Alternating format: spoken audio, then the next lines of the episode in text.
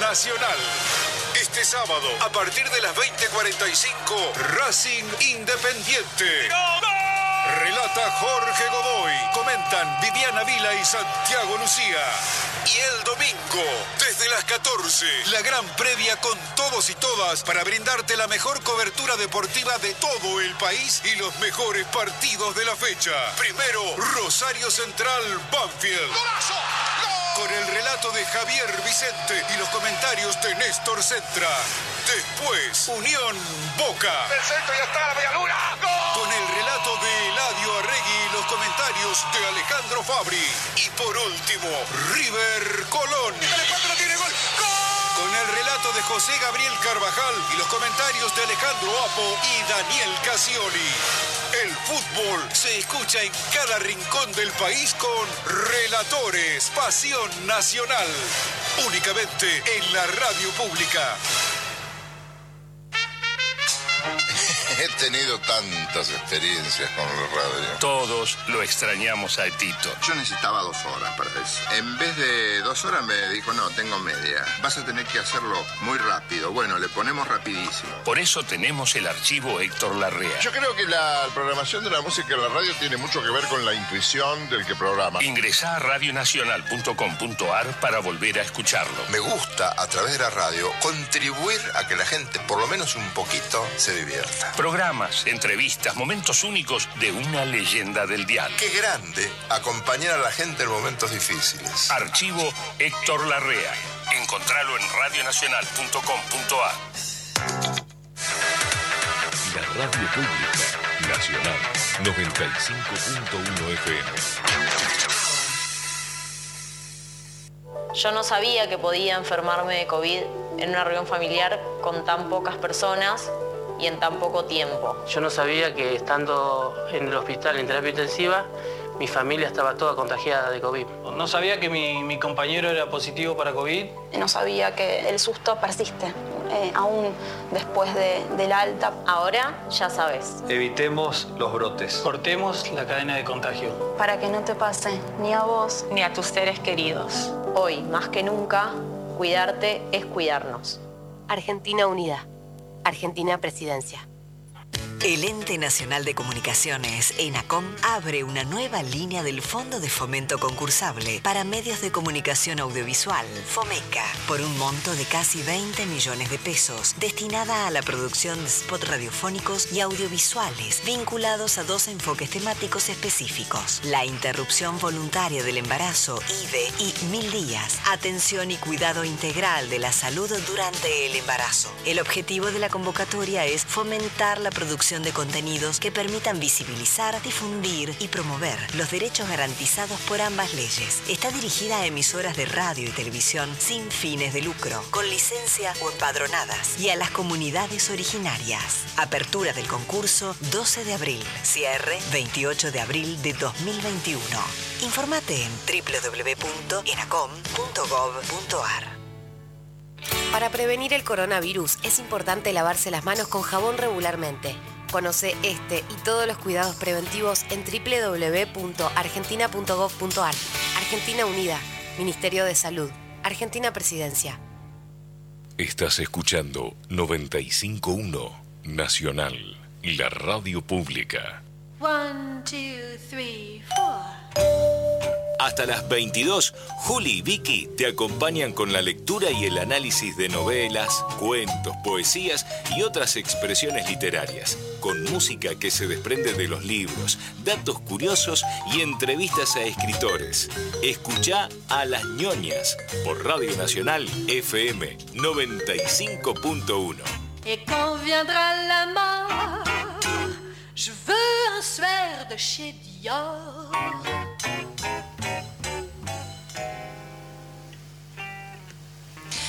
Muy buenas noches, queridos oyentes, lectores. Estamos en un nuevo programa de Las ñoñas, el cuarto.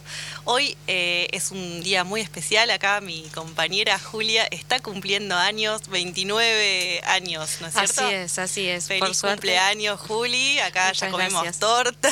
Sí, la Pavlova. Estuvimos, estuvimos soplando velas, así que este, nada, estamos de festejo.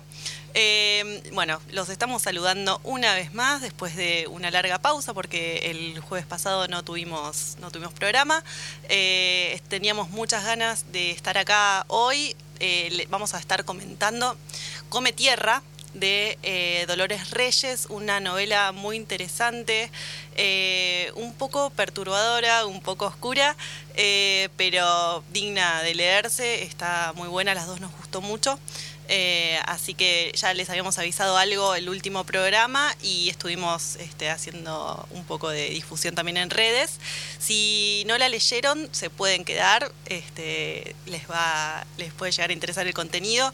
Y, mm, bueno, eh, como, como siempre les contamos, eh, la dinámica es un libro cada semana, estamos reseñando eh, la semana que viene una cuestión bastante particular. Eh, ahora se las va a contar mi compañera a quien le doy la palabra. Bueno, la semana que viene es como un programa especial porque a diferencia de lo que veníamos haciendo hasta ahora de tomar una obra y reseñarla o comentarla, esta vez el foco va a ser eh, una temática quizás, ¿no?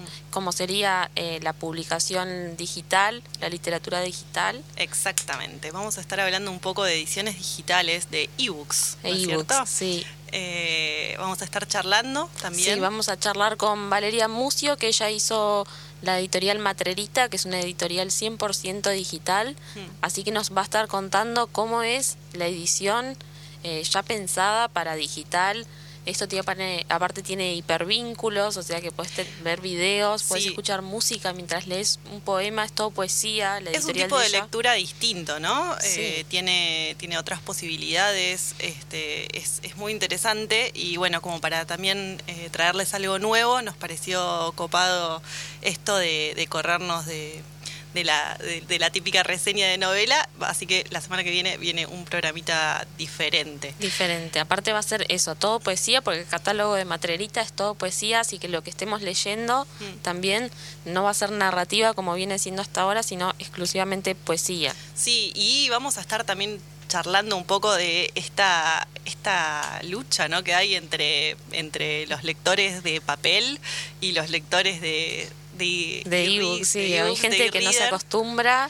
Sí, está como muy divididas las aguas, hay una grieta ahí. Sí, hicimos una, nosotras hicimos una encuesta en las historias de nuestro Instagram, que Sí. por cierto, ya que ya que estoy lo paso, Dale. es las.nionias con N-I, porque no hay ñ, en Instagram. Y ahí hicimos una entrevista a ver qué preferían, una encuesta, perdón. Eh, y las únicas que dijimos que nos gustaba el ebook eran, fuimos nosotras. Sí. Después todo el mundo prefiere papel. Yo soy una gran defensora del e-reader. eh, debo confesar que el 80% de los libros que, que leo son en. Tengo un Kindle. eh, ahí estoy pasando chivo. no sí, sé. yo dije se puede. Eh, bueno, ya está, yo lo tiré. Eh, la verdad es que a mí me gusta mucho, me resulta muy práctico. no sé, puedo relatar una hora entera de las bondades de. Claro, de sí, aparte a mí lo que me pasa también, que creo que a usted pasaba algo parecido, es que me gusta más en el e-reader porque te va diciendo el porcentaje de lo que vas Sí, leyendo, es bien preciso en eso para los ansiosos, ¿viste? Sí, aparte podés eh, poner notas, puedes tener un montón de libros. eh, Claro, en- es en- un libro donde entran 8000, si querés. Sí, es, es espectacular. Pero bueno, vamos a estar metiéndonos de lleno el próximo programa en esta cuestión, eh, en ediciones digitales, eh, en este mundillo, eh, otro mundillo nerd. Nuevo, sí. así que vamos a estar buceando un poco por esas, por esas aguas. Como les contaba, eh, hoy vamos a estar hablando de Cometierra. Eh, les recuerdo, la autora es eh, Dolores Reyes, Sí. una escritora de 41 años. Esta es su primer novela, Sí. de hecho, editada por... Sigilo eh, se llama la, Sigilo. la editorial, Es sí. un- sí, una editorial eh, no demasiado grande, no demasiado No, de hecho es desde el 2014 que están trabajando en Buenos Aires. Tiene sí publicaciones de narrativa argentina y latinoamericana. Y estábamos mirando el catálogo y nos llamó la atención que en 2019, el mismo año que se publicó Come Tierra de Dolores Reyes, salió también Oferta de Sombras, que es el primer libro de Dargelos, el cantante de Babasónicos. Mirá vos. Y ahí tiene, al menos vi una buena reseña de Ezequiel Seidenberg, así que me dieron ganas de, leerlo, a ver cómo será, porque la verdad la música me encanta, así que vamos a ver cómo escribe. Bueno, Juli, fan de, Babasónicos. Eh, es una novela corta, se lee rápido, es una lectura bastante ágil. Eh, recién charlábamos sobre esta cuestión. Yo se la estuve, eh, se la estuve compartiendo a algunas amigas este, y conocidas eh, a ver qué les parecía. Y algunas me dijeron que, no la pudieron terminar de leer porque les resultaba como demasiado densa la temática, muy, muy movilizadora. Y bueno, este... sí, a mí me pasó eso, que cuando el primer encuentro que tuve con la novela, la verdad es que yo justo estaba un poco más abajo capaz y me pareció sí un poco oscura o dije, bueno, no sé si, si tengo el estómago listo para leer lo que sigue, porque la verdad es que es esto, es fuerte, hay muchas imágenes. El nombre de la novela, Come Tierra. Y arranca ahora cuando, después del en el siguiente bloque les vamos a leer cómo empieza la novela nada más, para que se den una idea, es increíble. Entonces ya de entrada, bueno, uno ya tiene que ver si está o no dispuesto sí, a entrar en ese mundo, ¿no? Porque el universo que ella, que ella te plantea es, eh, bueno, es lo que decíamos recién. Es oscuro. Es oscuro, eh, habla de cuestiones muy perturbadoras. Sí. Eh, pero bueno, no se los quiero spoilear más. vamos a hacer una breve pausita y ahora volvemos y nos metemos de lleno en Cometierra.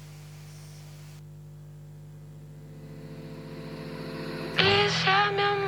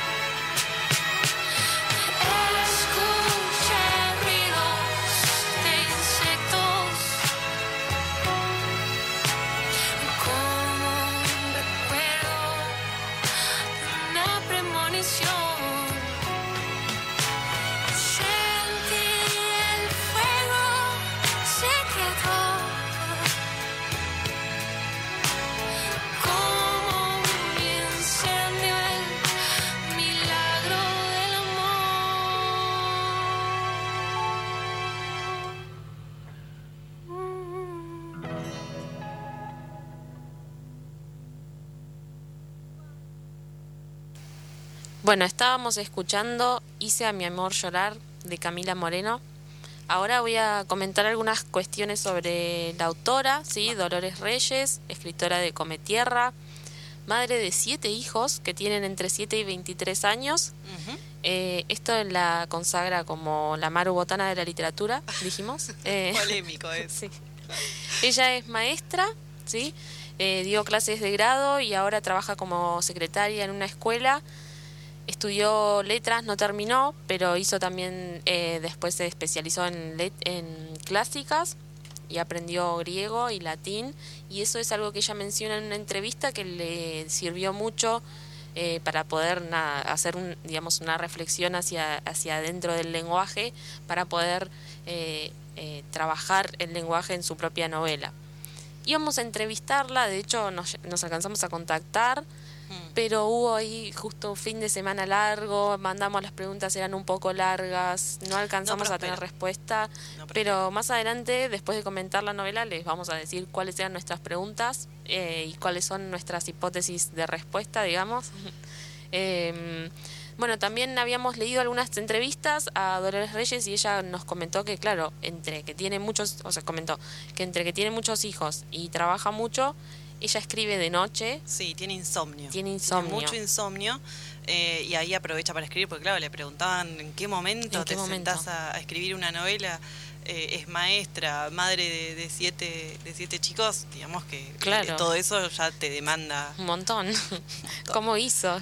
Es feminista, activista. Em, Gran amiga, o bueno, por lo menos este, tienen un, un vínculo bastante eh, amoroso eh, eh, con Gabriela Borrelli Sara, la escritora de Vidrio, la primera novela que estuvimos reseñando. Claro, de hecho le escribió la contratapa Vidrio. Exactamente. Sí. También, bueno, le gustan Selva Almada, Saer, Di Benedetto, Juan L. Ortiz y Aldo Oliva, algunas cosas que, que, quizás podemos encontrar después también en su escritura o en su poética, algunos rastros de estos escritores que son los que le gustan. Sí, después vamos a estar leyendo algunos poemas de, estos autores. Sí, para cerrar. Sí. Em, bueno, un dato muy interesante, bueno, hoy decíamos que tuvo mucho alcance realmente la novela. Sí. la eh, rompió. La, rompió mucho, porque tiene esto también, esto, lo del lenguaje, me parece que el lenguaje es muy actual, mm. la temática es muy actual. Sí, a ver, lo, lo contábamos, lo charlamos el otro día, es una novela que eh, trata mucho el tema de los femicidios, está muy presente en, esta novela, pero a su vez eh, no se limita únicamente a eso, eh, va mucho más allá. La autora lo profundiza desde otros lugares.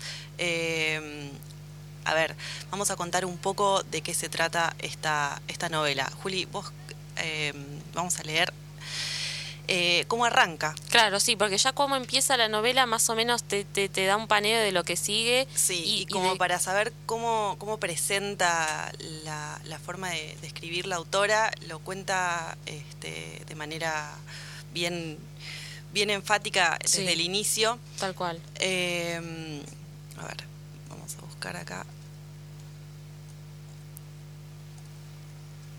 A ver. Acá. Cuando era chica, come tierra, tragó tierra y supo en una visión que su papá había matado golpes a su mamá. Esa fue solo la primera de las visiones.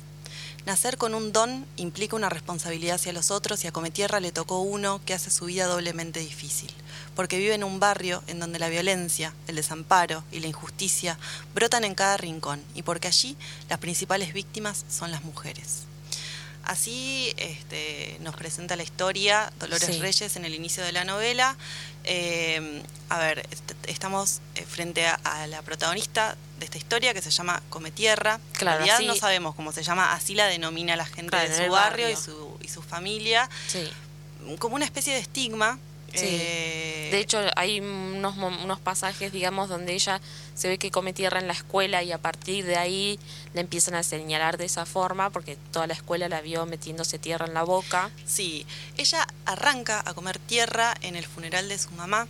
Cuando la están enterrando, eh, agarra un puñadito de tierra en su mano, eh, la aprieta fuerte y como para llevarse algo de ese momento, se pone un poco de tierra en la boca y ahí es cuando tiene la primera visión. Claro, esta que menciona en el comienzo de la novela. Sí, estamos frente a una protagonista que tiene visiones, tiene la capacidad de ver eh, a través de, la tierra y de comer eh, tierra, tierra del, lugar donde están enterradas las víctimas o, de, lugares que habitaron las víctimas. Claro, tal cual. Eh, tiene la capacidad de, ver y de vincularse con, la historia y con el cuerpo que, bueno, Claro, sí, más, más o menos como saber cómo llegó a, morirse ese cuerpo, esa persona, y también para reconectar con la memoria de esa persona, ¿no? Pero no necesariamente se conecta con personajes que están muertos. También hay, eh, hay historias donde ella se conecta con, con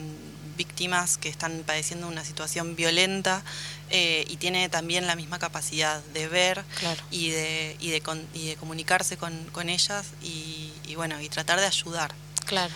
Eh, sí, esto, eso, en ese sentido, en esto de tratar de ayudar y esto que comienza en la novela diciendo que ese don implica cierta responsabilidad, también yo cuando recién pensaba, bueno, quizás podríamos decir que la novela también trata sobre esto, sobre vínculos, porque es sobre su vínculo con la familia, su vínculo con el pasado, su vínculo con estas otras personas que vienen a pedirle ayuda, porque o sea, más no es que solamente viene y les hace un favor y ya está. Para ella es algo traumático también pasar por ese momento de la visión. Sí, es traumático para su cuerpo, es traumático para su psiquis, es traumático para, para muchos aspectos. Claro, pero al mismo tiempo ayuda y ve lo que genera en el otro cuando, cuando los puede ayudar, ya el afecto, ya que, que alguien les responda, porque siempre está también de fondo esto de que quizás la policía no hacía nada o que no te toman la denuncia. Generalmente se acercan a ella familiares en una situación de desesperación y de angustia absoluta,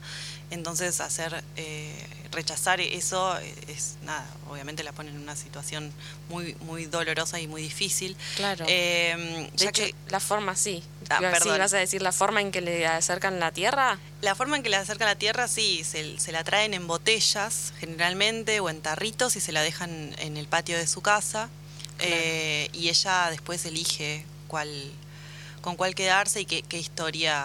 Eh, Pero es, es tremenda ya la, la, la imagen en un momento creo que dice algo así como un cementerio de botellas que había en su patio. Sí. Es tremendo también el impacto porque si bien en la novela creo que elige contar cuatro historias o cinco serían de, de, estas que, digamos, el, personaje principal aborda y, tiene visiones en relación a, estas historias. Hmm.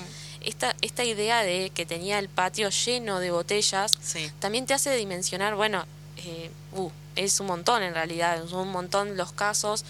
Como decíamos, no necesariamente, si bien se, se relacionó mucho esta novela a femicidios, no necesariamente todas las, las, víctimas son mujeres, ni, ni, por, ni por femicidios, ¿sí? No, ahí justo eh, quería hablar de los personajes que nos trae la, la escritora a esta novela.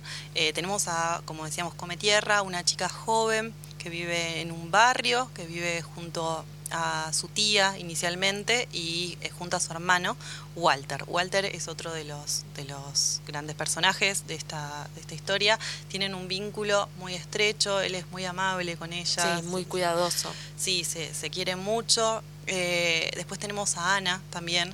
Ana es una maestra eh, que, que había sido su señorita cuando ella era chica, y a quien ella ve, pero no la ve a través de, las, de, la tierra. Ella se comunica con, con, Ana a través de los sueños. O sea que no, no solamente... Eh, tiene visiones, sino que también tiene contacto, digamos, se comunica por... Digamos. Eh, después tenemos a Ezequiel, Sí, que es un personaje que entra un poco más tarde en la historia. Sí, es eh, policía y recurre a ella por eh, una, una, prima que está desaparecida, María. Eh, María también es un personaje muy fuerte y, muy impactante dentro de la, de la historia. entonces, la autora nos va presentando diferentes casos que en los que Cometierra se involucra, que de alguna forma como que se van resolviendo o no. Eh, pero como vos bien decías recién, no abarca únicamente eh, femicidio, sino que también, por ejemplo, nos trae la historia de un nene Eh, viene la mamá también cargada de, desesperación y malestar a, tener respuestas. Lo que la gente necesita son respuestas, algo, saber qué, qué pasó con, con su familiar, con, con su ser querido. Claro, de esa forma también ella, sin, sin esforzarse en eso, digamos, da mucha contención a todos estos familiares. Eso es algo que, que si bien eh, es cierto que, que, en la novela no, no, se, no se detalla quizás esa parte, esa vinculación que tiene ellos con, la, con las familias de víctimas, realmente siempre eh, se nota que en los gestos que, son muy agradecidos con ella. Sí, pero ella trata como de no involucrarse mucho con, con los familiares porque, bueno, nada, a ver, creo que es un resguardo hacia, hacia, su, hacia su propio... Claro, sobre todo que ella ya de por sí, como decíamos, eh, la novela empieza que su madre está muriendo, digamos, o sea, ya muerta, sabemos que la mató su padre, la tía, que es quien vive con ellos. Eh, en la primera de cambio que, que come tierra, come tierra precisamente y medio que se sabe en el pueblo, ella ya no puede lidiar con esa situación y los deja, entonces son dos hermanos solos. Sí, y, la, y, es una de las primeras que la empieza a estigmatizar con el tema de la tierra, le dice que es sucia. Sí, que la primera vez que la ve, que, que ella comió. y le dice que, que, le iba a prender fuego la lengua si veía que había comido tierra de nuevo. Sí. Eh, eso también yo creo que un poco cuidándola tal vez eh, de, de, bueno, de, de, todos los traumas o, o las, las cargas que él también le trae este don. Hmm. Después tenemos a, Hernán, eh, que es un amigo de Walter, el hermano de ella. Eh, tenemos a Miseria, también uno de los personajes que entra sobre el final, pero que eh, también tienen como un, protagonismo bastante interesante. hay como una conexión aparte ahí especial con Cometierra, como que la ve, ¿no? Este, de otra forma. sí, este lee las manos, ¿no? Miseria. entonces como que también conectan un poco desde ahí. y bueno, y por último el papá, que tiene una presencia un poco intermitente en, el, en el, la novela. Sí, al eh, principio y al final, básicamente, y unas menciones ahí. Sí, eh, pero que tiene un rol bastante interesante. La, la autora le, le da un lugar dentro del juego y la dinámica de la historia este, que es muy llamativo. Sí, a mí al menos eh, creo que eso, eh, más que el hecho de que bueno que, el personaje este de Ezequiel, como comentábamos, mm. es policía, que es un personaje que, que lo van desarrollando y que, eh, digamos, la misma Cometierra no lo ve de la misma forma al principio que al final, siempre en relación a esto, a su profesión precisamente y a los bueno y, a las cosas que hay alrededor de, de, bueno de ser policía Rati, como le dice ella. Em, y después queríamos, a ver si. Ah, mira, justo encontré este, una, una de las visiones que tiene ella y todo, cómo entra en, ese, en ese proceso de ver, ¿no? Sí, sí, que es oscurísimo ahí. A mí me hacía acordar un poco a Coraline, esta película que está como al lado la de oscuro. Tim Burton, ¿no? Me parece que él hizo algo, pero no la dirigió, pero hizo algo en la película, pero sí, viste como bien una parte oscura, cuando entra en la parte onírica precisamente, es bien oscura y del otro lado está como la parte digamos, más de colorida. Esto me, es así. Dice, me acosté en el suelo, sin abrir los ojos. Había aprendido que de esa oscuridad nacían formas. Traté de verlas y de no pensar en nada más, ni siquiera en el dolor que me llegaba desde la panza. Nada salvo un brillo que miré con mucha atención hasta que se transformó en dos ojos negros. Y de a poco, como si lo hubiera fabricado la noche, vi la cara de María, los hombros, el pelo que nacía de la oscuridad más profunda que había visto en mi vida. Es muy fuerte. Sí, eh, ahí, ahí nos está presentando el caso de María, eh, una chica que, bueno, que, está está desaparecida y ella ayuda en este, en este caso y ahí es justamente donde se involucra con Ezequiel, este personaje policía, que en el que después terminan como teniendo una, una especie de historia de, de amor. Sí, muy hacia al final. sí, al principio ella un poco reacia por su por su trabajo de policía, ella como que medio no, no le gustaba. Tal cual, sí. Este, no, le, gustaba ya de entrada. De no hecho, se quería subir al patrullero. Este, ya lo, miró con recelo por el solo hecho de, ser policía. Eh, y, esta era, era una de las cuestiones que nos resultaban también bastante llamativas, eh, porque la, autora como que nos hace encariñarnos ¿no? con, el personaje de, Ezequiel, eh, de hecho la, protagonista también termina encariñándose, sí. y de alguna forma como que trata de desestigmatizar un poco ¿no? el lugar de, sí, muchísimo en realidad, sí, porque, eh, porque la verdad que es un aliado para Cometierra, además de, bueno, que es un vínculo nuevo, que se termina desarrollando un amorío y la cuida mucho, ¿no? Y esto es algo que ella nota y, y de hecho nosotros así como nos vamos encariñando en, la medida en que Cometierra también se va encariñando, ella al principio, eh, acá tengo unas citas que dice, yo lo escuchaba hablar y no podía contestarle nada. Me daba bronca que fuera su sangre lo que lo moviera a buscar y no la chica. Su sangre, digamos, eh, de, de, de, bueno, ahí en carácter de prima, de primo supongo, pero también ahí está eso de, bueno, como policía tiene el deber de estar ayudando, digamos, en esa búsqueda y después, más adelante, eh, en un momento le gusta cuando él le dice, ella le, él le dice eh, que es Rati, digamos que en la escuela de Rati me enseñaron a nadar. Y ahí ya a ella le gusta porque dice, ya lo está diciendo en esos términos porque me lo está diciendo a mí. ¿sí?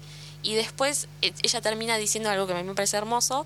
Dice, no era cualquier rati, era el rati que me cuidaba a mí. Sí, ella... Y ahí para mí es... como que, bueno, ahí le limpia, para mí esto es, eso lo decíamos, para mí es para limpiar un poco la imagen, esto estigmatizada, que, de que tiene el policía, cuando en realidad en el barrio la, eh, es, eh, digamos, es una opción de, de, trabajo, obviamente una salida laboral, y para muchos es, es sobrevivir a, la pobreza, ser policía, o sea, no necesariamente está cargado de cosas negativas. Em, bueno, ahí más o menos y les, les contamos un poco de qué va esta novela, Come Tierra. Em, tengo acá un, un fragmento bastante intenso. Dice, el moretón en el ojo de María era fuego y furia en mi corazón.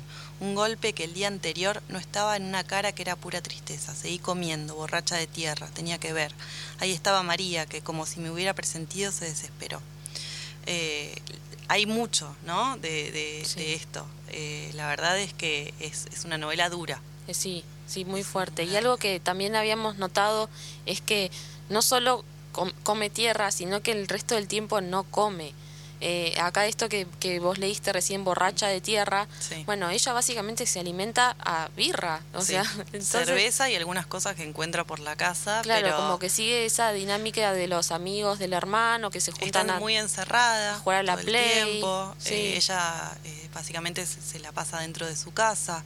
Eh, bueno, se siente medio incómoda con, su cuerpo, siempre dice que, tiene como el cuerpo muy, muy flaquito. Sí, eso nos, nos llamó mucho la atención, dice que en un momento cuando elige jugar, creo que al Mortal Kombat, elige un personaje que es varón claro. y que le gustaba eh, relajar en poder ser varón y no estar preocupándose ni siquiera en un juego de tener un buen par de tetas y dice y yo soy yo soy flaquita yo soy chiquita viste eso eso es tremendo eh, también cómo recae todo sobre la figura del cuerpo. Lo mismo en un momento que ve eh, que ve a su maestra en estas visiones hablando de la hermosura también menciona que ella solo había visto eh, cuerpos femeninos muertos sí que nunca los había visto de otra forma. Eso eso es tremendo no sé si vamos a una pausa un vamos poquito. A hacer, vamos a escuchar algo de música. Ahora vamos a escuchar Lamento de Perfecto. Tonolek, sí. Eh, acompañando un poco esta, esta temática desde hoy. Uh.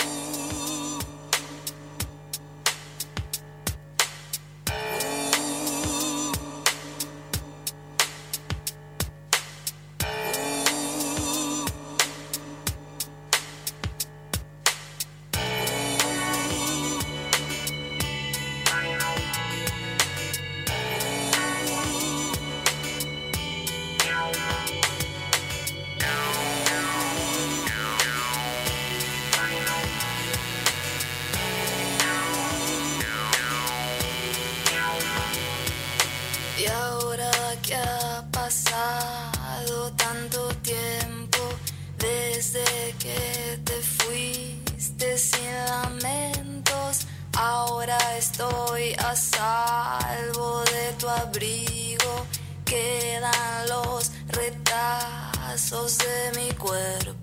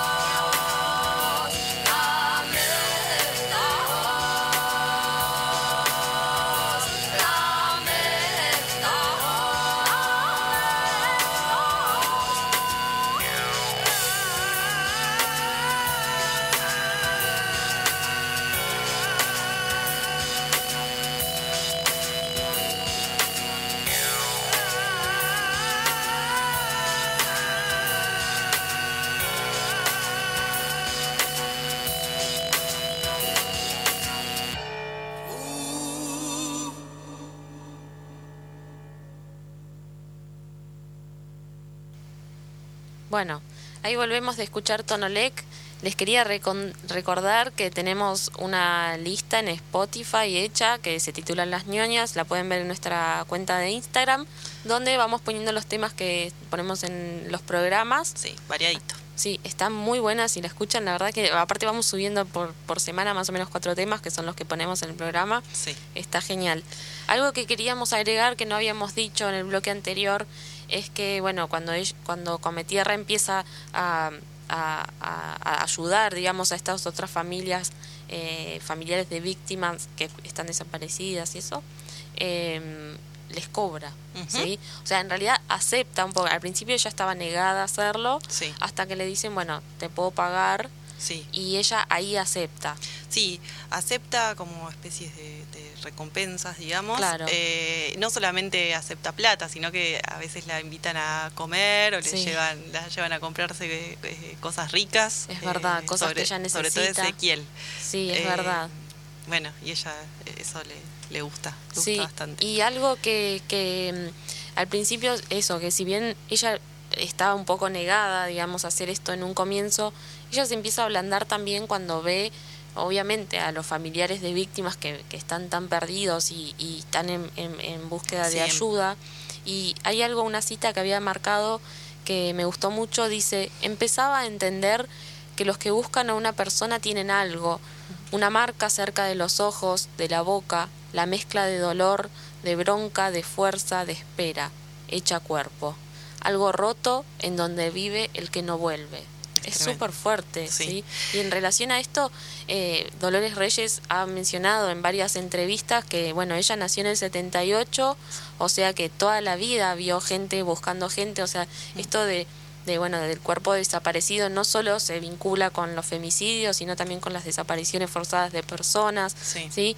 Y entonces es importante también este registro yo creo que nos que nos eh, esto que, como mencionan lo de que tienen algo sí. porque para para para los argentinos digamos ver gente que, que busca gente precisamente es, es algo que, que está súper ya digamos presente, presente hace años sí sí eh, yo tengo acá un pasaje eh, en el que habla de la señora Ana ah, sí. que justamente eh, como contábamos se vincula a través de los sueños con ella dice las noches en que lograba dormir de corrido la señora volvía abajo del cartel donde la habían encontrado, sobre la tierra electrizada por la luz rancia que heden los huesos al volverse polvo. La señora Ana se pudría en mi sueño como se descompone la carne de un perro muerto en la ruta. Sus huesos no eran mansos como animalitos domésticos, me buscaban, volvían furiosos con la energía devastadora del que persigue justicia. Ella nunca se animó a comer la tierra de la señora Ana. Porque Ana aparte le decía, no vayas ahí, no, no. hagas eso. Y, pero la señora Ana las busca todo el tiempo. Todo el tiempo se le aparece. A mí eso es algo que, que también cuando lo, cuando lo leía me llamaba la atención, porque porque te hace sentir también que no tiene no tiene descanso come tierra porque cuando no está en visiones se le aparece Ana en los sueños sí y los sueños de la señora Ana son tremendos son tremendos sí algo que no sé si lo dijimos eh, pero bueno después cuando mencionáramos igual las preguntas iba a salir es que algo que nos llamó mucho la atención es los pasajes cinematográficos que hay en la novela. Sí, tranquilamente eh, se podría traducir al cine. Eh, claro, sí, que es una oferta, de hecho, que le han hecho Dolores Reyes, pero eh, hay, hay mucho de esto, lo, lo, fotográfico, los claros oscuros, también hay muchas escenas en las cuales, digamos, es como tierra y la visión, digamos, pero, pero también habría que que encontrar la forma de representar la soledad y esas emociones fuertes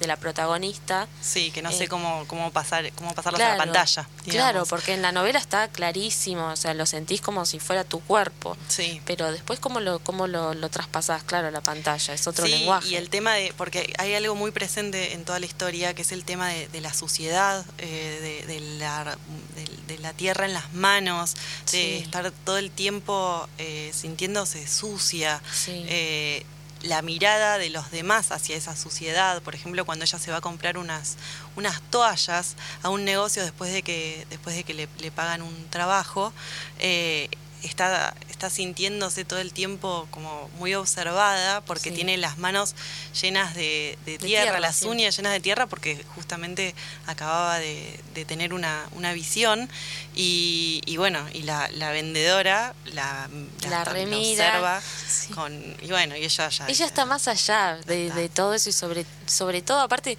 si supiera la vendedora todo lo que ella hace, ¿no? pero ese peso de esa mirada del, del otro está muy presente. El tema del, de la suciedad en su cuerpo y del estigma está muy presente todo el tiempo. Desde la escuela hasta fuera de la escuela, sí, siempre, mm. donde, donde aparece come tierra siempre muy, muy observada. Sí, observada y como que también el entorno un poco se asusta, ¿no? Con, toda, con toda esta capacidad que tiene ella de ver.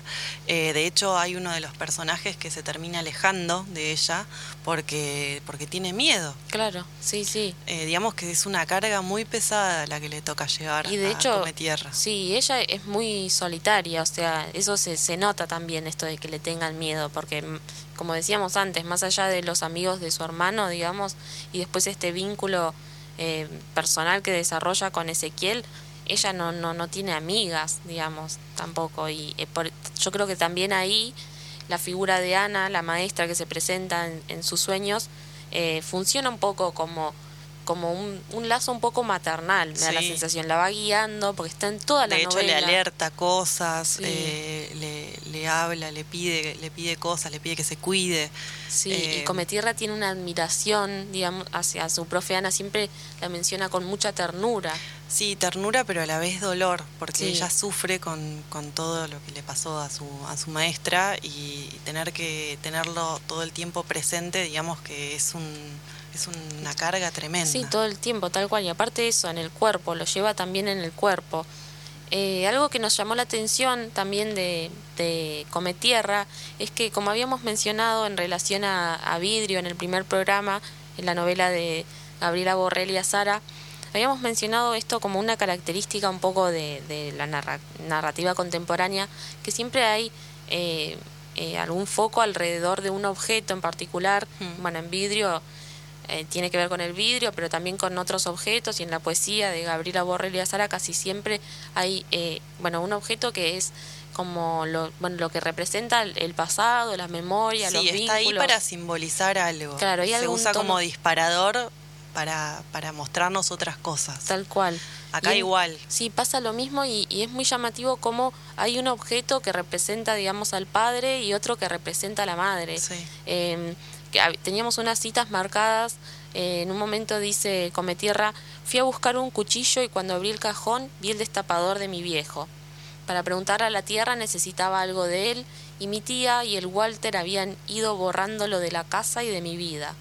Ni la cama habían dejado. Agarré el destapador del cajón y me quedé mirándolo. Después contenta como si tuviera un tesoro me lo guardé en el bolsillo del short. Sí, y después el de las, el de las figuritas de vidrio, ¿no? Que coleccionaba la madre. ese también es, este, es muy fuerte. Eh, en una, en una, no sé si tenemos la cita por ahí, pero sí, está acá dice, como, como que ella, como que la madre coleccionaba coleccionaba unas figuritas de vidrio, unos animalitos de vidrio. Esos de vidrio fundido. Que le encantaban, le encantaban y los tenía puestos de manera muy orgullosa en una especie de vitrina. Claro, sí, los tenía ahí en exhibición, digamos. Exacto. Y, el, padre en un ataque de, furia este, se los, se los hizo volar por el aire y se los estalló. Y la, y la mamá los, los pega, ¿no? Los, dice, sí, dice, al otro día mi vieja fue juntando los pedazos y rearmó todos los animalitos pegándolos con poxirrán. Esto es tremendo. Para mí también ahí, ahí eh, eso de, buscar frases síntesis de las novelas, ¿no? Mm. Porque esta, todo lo que viene anterior a esto es muy lindo cuando menciona estos animalitos, uno se los va imaginando en el, en, el estante, uno al lado del otro, cómo la madre los coleccionaba, y de repente así. Sí, viene la violencia, te tira la violencia, encima como un baldazo de agua fría todo el tiempo. Encima ella después recomponiendo todo, pegando los animalitos. Porque y, pegando, ¿no? Viste, pegando el golpe. Algo interesante es que no solamente ella eh, vive la violencia a través de los casos en los que ella colabora, sino que ella también es una víctima de violencia. Claro. Es su familia, lo su vio mamá. su visión. Su primera visión es eso. Exacto. Es su tía que la que, los deja y los abandona. Tal cual. Eh, digamos que ella tiene ese, ese, doble lugar. Sí, tal cual. Em, este, bueno, a ver, ¿qué más podemos abarcar de esta novela? Creo que ya un poco de ideas se deben haber hecho, no sé si tienen, si tienen ganas de leerla, si se animan. Sí, porque aparte esto que habíamos estado diciendo al principio que fue una novela, o sea, es una novela que eh, tiene mucha llegada. Una de las cosas que nos olvidamos mencionar es que fue traducida a más de seis idiomas. La publicaron en Inglaterra, en Francia, en Italia, Holanda, Polonia, Australia y Turquía. Y creo que ahora último había visto una edición que subió Dolores Reyes de algo así medio nórdico, no sé si en una, una versión islandesa o Yo vi la italiana, Manchaterra. Manchaterra, hermosa. Y después Earth Eater. Eh, y nosotros subimos una foto que le habían puesto con un, con un peluche de té al lado. Los yankees, ¿viste? pero bueno, pero es, es increíble realmente. Una novela que se publicó en el 2019 eh, que ya esté traducida a tantos idiomas y que, y que sea leída, porque más allá de que se Le fue muy bien. Eh, acá en Argentina circuló muchísimo eh, y bueno, y, por lo visto el impacto fue mundial. Sí, sí. Podríamos comentarle a los oyentes las, las preguntas que teníamos pensadas más o menos para Dolores, va que de hecho las las desarrollamos y se las mandamos. Pero no nos No tuvimos respuestas. Bueno, una de las preguntas que queríamos hacerle era precisamente por qué elige que Ezequiel es un policía, porque bueno, de, todos, de todas las profesiones que podría haber tenido, es policía, eso genera algo, ¿no? En Cometierra. Sí. Pero después también se resuelve y hasta se forma un vínculo. Entonces, sí. queríamos no sabemos, la conjetura que hicimos nosotros es esta que les decíamos hace un ratito, de que quizás eh, fue la intención tratar de desestigmatizar un poco. Eh, sí, lavarles un poco la cara. Pero no, no estamos del todo seguros de que, de que este haya sido el, leitmotiv, digamos. Claro, sí. Eh, algo muy interesante que, que, yo estaba leyendo recién, dice, ¿qué fue lo más fuerte que te dijeron sobre Cometierra? Bueno, lo más fuerte que me está pasando hace unas semanas es que me escriben chicas víctimas de femicidios que me dicen que leen la novela de a poco, que la voz, lo que pasa en la novela y la voz del personaje las impacta un montón y a la vez cruzan el relato y cosas que acontecen en el libro con su historia personal de esas chicas y es fuertísimo. Yo las escucho, les contesto, chateamos una hora, bueno, cuenta eso, ¿no? Es, que le escriben víctimas de femicidio para, para contarle cómo ese, ese, esa historia la lleva a, a, viajar por su por su propia claro lo que lo que por sus propias vivencias y sus traumas y, debe ser muy fuerte leerlo sí, eh, desde ese lugar. Imagínate claro yo pensaba eso imagínate si es fuerte leerlo para nosotros que que no, no tenemos unos, ningún caso de femicidio cercano, digamos, al menos no yo, mm. eh, qué, movilizante debe ser para una persona que esto lo vive de cerca. De hecho, algo que no mencionamos, pero eh, la novela de hecho está dirigida eh, a, a, víctimas sobrevivientes, sobrevivientes de femicidio y em, y es, es, es, muy fuerte eso, digamos, que ya de entrada esté dirigida, ya te das cuenta, digamos, de por dónde viene, ya eso es emocionante también. Otra cosa que le preguntaron es eh, si ella había comido tierra. Sí. y ella dice que no, que nunca la probó. Pero de hecho, eh, que mucha gente también piensa que ella tiene visiones, que tiene algún don o, o, poder en particular y le preguntan por, por eso. Sí. Es, muy fuerte. Eh, con respecto a esta cuestión esotérica, ella dice, mis compañeros de trabajo, todas docentes, tienen esta cuestión ligada al cuidado de los cuerpos, a la medicina ancestral. Te curan el empacho, el mal de ojo, las malas energías y en los nacimientos buscan devolver a las mujeres ciertas técnicas que cuidan desde ese otro lugar. Claro. Eh, pero bueno, ella no. Claro, nosotras también algo que le queríamos preguntar era si ella en algún momento había ido sí, a, a, vidente. o algo. Este, pero bueno, nos vamos a, quedar, con. sí. Eh, algo interesante también es que ella escribe la, la novela eh, medio inspirada en un cuento eh, corto que, que, ella había escrito hace un par de años, en el que se digamos, hablaba de Araceli Ramos, la, chica víctima de, también de un femicidio, y Melina Romero. Sí, porque en la dedicatoria también va a ellas dos, mm. sí. Dice, ambas están enterradas una cuadra y media donde trabajo, y son los femicidios que me dolieron profundamente y me hicieron pensar todas estas cuestiones. Quería personalizar el libro para que no las olviden. Eso es tremendo, sí, eh, Es, es muy fuerte.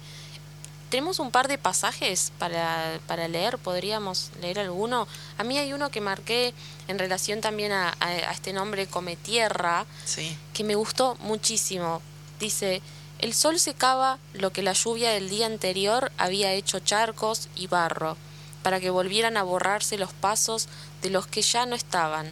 Mamá, el viejo, la tía, Hernán, todos yéndose en fila como esas hormigas que ni que las quemes dejaban de hacer sus casas abajo de la tierra, donde no había verde, ni llegaba la luz del sol y la carne de la Florencia se hacía huesos. Mm, tremendo. El pasto andaba invadido de yuyos y acá dice cómo, eh, digamos, eh, en el patio eh, explica muy bien cómo todas las plantas toman el espacio. Sí. Es increíble. Justo hablando del patio, estaba leyendo una de las botellas. Dice, Parecía, parecían tumbas brillantes una al lado de la otra. Al principio las contaba, las acomodaba con cariño, a veces acariciaba alguna hasta que me decidía a probar de su tierra. Casi siempre era así, pero ese día las odiaba, me pesaban más que nunca. Sí, es, es tremendo. Esa, la imagen de las botellas es muy fuerte. Sí, que ella dice, viste, que a veces cuando llovía se mezclaba la tierra con el agua. Y tiene como una relación rara con esa tierra, porque por un lado le gusta y le gusta el sabor y como que lo siente familiar y por un lado lo disfruta, pero por el otro lado también lo recontrapadece. Sí, ella cuando está en, su patio, digamos, siempre tiene, eh, hay como unos monólogos interiores muy fuertes. En un momento también ella se compara con estos yuyos que, que crecen y crecen y crecen y dice, si el pelo me sigue creciendo, pensé, voy a ser yo también planta salvaje de pierna fuerte, hija del laurel. Nadie del todo me había arrancado a tiempo y ahora estaba sentada en el escalón de la entrada, abrazada a mis piernas. Eso es increíble. No, la verdad que ahí sí que se compare con un yuyo que no lo arrancaron a tiempo y bueno, y creció y quedó. Y es, es, es muy fuerte como esto, la tierra no es un elemento que está constante en, en la novela, no solo porque ella la ingiere, sino como ella también se siente eh, eh, una... ¿Cómo se llaman estas, las, las plantas, estas, las trepadoras? Las que están en toda la pared. Uy, Juli. Las, las que están en toda la pared, bueno, no me parece, es re fácil la palabra. Ninguna sabe mucho de, de, botánica acá. No, ni idea. Eh, una, una hiedra, una... Claro, una de esas que tiene un nombre que es como que, bueno, no me acuerdo, pero que me hizo acordar a eso, ¿viste? Esas que crecen y pero ya desmedidamente en algún punto. Bueno, ahí este, me, me gusta la, la idea de, de leer pasajes porque queda como bien bien impresa la narrativa de la, de la escritora. Claro, aparte ya sí, sí, con lo nuestro, con lo que, lo que pudimos decir, no terminamos de convencerlos para que lo lean, ya con los pasajes yo creo que... Tienen una, una idea por lo menos de... Sí, ahí te, te, termina de gustar. Bueno, vamos a escuchar eh, música, ¿sí? Vamos a escuchar una musiquita. Vamos a escuchar ahora About Her de Malcolm McLaurin, ¿puede ser? Sí. Y después vamos a, a, a volver con los poemas. Con los poemas, sí. Y el cierre.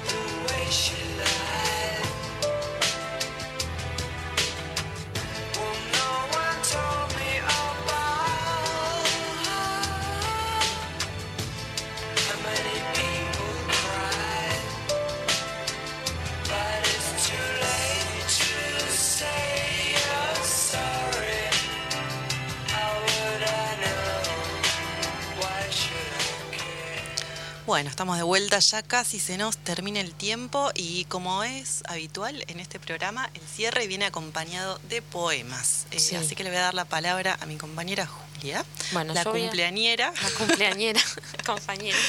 Eh, voy a leer primero un poema de Juan L. Ortiz. Se titula Para que los hombres. Para que los hombres no tengan vergüenza de la belleza de las flores, para que las cosas sean ellas mismas formas sensibles o profundas de la unidad o espejos de nuestro esfuerzo por penetrar el mundo, con el semblante emocionado y pasajero de nuestros sueños o la armonía de nuestra paz en la soledad de nuestro pensamiento, para que podamos mirar y tocar sin pudor las flores, sí, todas las flores, y seamos iguales a nosotros mismos en la hermandad delicada, para que las cosas no sean mercancías, y se abra como una flor toda la nobleza del hombre. Iremos todos hasta nuestro extremo límite, nos perderemos en la hora del don con la sonrisa anónima y segura de una simiente en la noche de la tierra. Bueno, yo ahora voy a leer uno de Bruno Di Benedetto. Recordamos que estos son autores que los elegimos porque eh, le gustan, le gustan a la autora, a Dolores Reyes. A nosotros también nos gustaron, hicimos una selección. Así que eh, les voy a leer uno que se llama Agujero Negro. Esa boca que devora el centro de la galaxia, pero deja el borde azucarado para después, no es una boca. Del agujero solo se puede decir lo que el agujero no es. No es boca ni dice, o lo que dice es palabra negra, pura implosión. ¿Quién otro, sino este dios cabeza de alfiler, puede doblar así el espacio, plegar sin crujido todos sus vapores y metales, volverlo pañuelo, paloma y conejo en su